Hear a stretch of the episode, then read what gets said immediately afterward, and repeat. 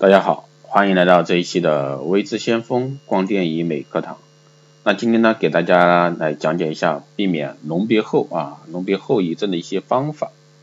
隆鼻呢，既有一般手术的并发症，也有自身特有的一些并发症。隆鼻后后遗症主要表现为假体歪斜、假体突出、假体轮廓不满意、假体上端位置过高、鼻根以及鼻背过高、感染、排异反应等等。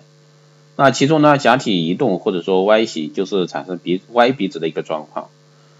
嗯，这种呢情况呢，就是植入隆鼻假体轮廓隐约可见，用手呢触及鼻部时呢，感到鼻梁假体在皮下晃动。那这种情况是因为医生的暴力层次啊不对。隆鼻假体透光，那这种情况也是因为医生分离腔线啊不彻底，厚薄不均匀的一个原因。隆鼻假体外露，这是由于植入隆鼻假体对皮肤持续施加过大的压力而造成的，也是过分强调用假体垫高鼻尖的一个后果。那下面呢，魏志先锋老师就给大家介绍一下隆鼻手术啊可能出现的并发症或者说后遗症都有哪些，希望对各位求美女性啊爱美者有所帮助，有所参考。第一种呢是隆鼻后啊鼻尖假体阴影明显，很不自然。第二种呢是隆鼻后鼻梁假体轮廓明显，很容易被人看出来是做过鼻梁。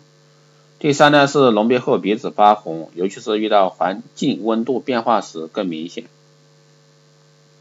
第四种呢是隆鼻后啊鼻梁出的一个假体会轻易啊很轻易的晃动。第五呢是隆鼻后假体偏斜，外观呈现外鼻畸形。第六呢是隆鼻后假体外露。还有呢是第七是隆鼻术啊，隆鼻术后呢鼻假体移位下滑。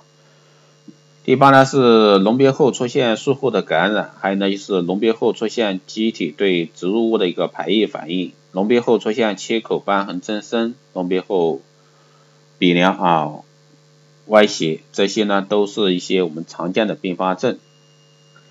我们来说一下避免方式啊，术后第一周呢，睡觉时要用两个枕头，保持一个头部抬高。还有呢，第二个是术后七十二小时内需要用冰袋冷敷，以便肿胀或者说淤血减到最低程度。冷敷期间呢，请不要对鼻夹板施加压力。七十二小时后呢，可以热敷，以利于消肿。冷敷或热敷时呢，需要不同部位交替进行。不可在同一个部部位超过十五分钟，以免冻伤或者说烫伤局部组织。第三呢是术后四十八小时的肿胀是正常的，肿胀最重时约出现在术后四十八到七十二小时。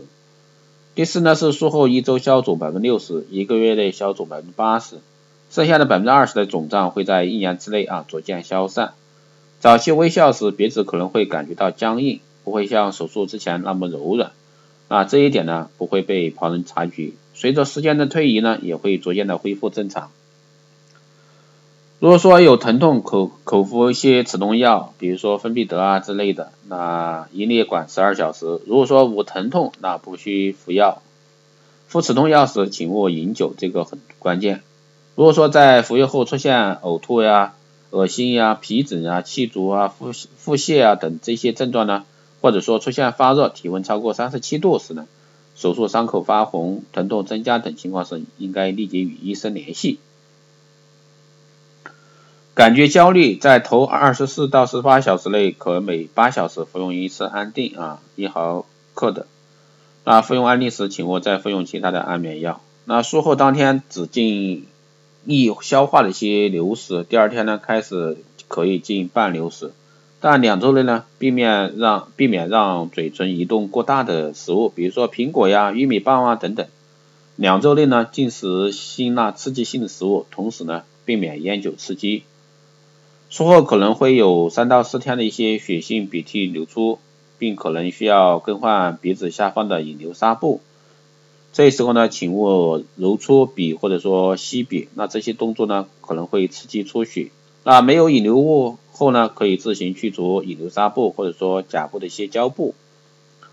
最后呢，就是术后头两周内呢，为防止出血，请不要用力吸鼻或者说捏鼻子，尽量呢不要打喷嚏。如果说实在无法避免，请经嘴打喷嚏。隆鼻呢，既有一般手术的并发症，也有自身特有的并发症。隆鼻后遗症主要表现为假体歪斜、假体突出，轮廓假体轮廓不满意，假体上端位置过高，比根节比背比背部啊过高，感染排异反应等等。其中假体移动或者说外斜就是产生外鼻的状况，即植入隆鼻啊，假体轮廓隐约可见。用手呢触及鼻部时呢，感到鼻梁假体在皮下晃动。这就是刚刚我们前面说过的，因为这种情况就是医生的暴力层次不对啊。还有像假体脱光啊，这些也是医生分离腔线啊不彻底、厚薄不均匀的一个原因。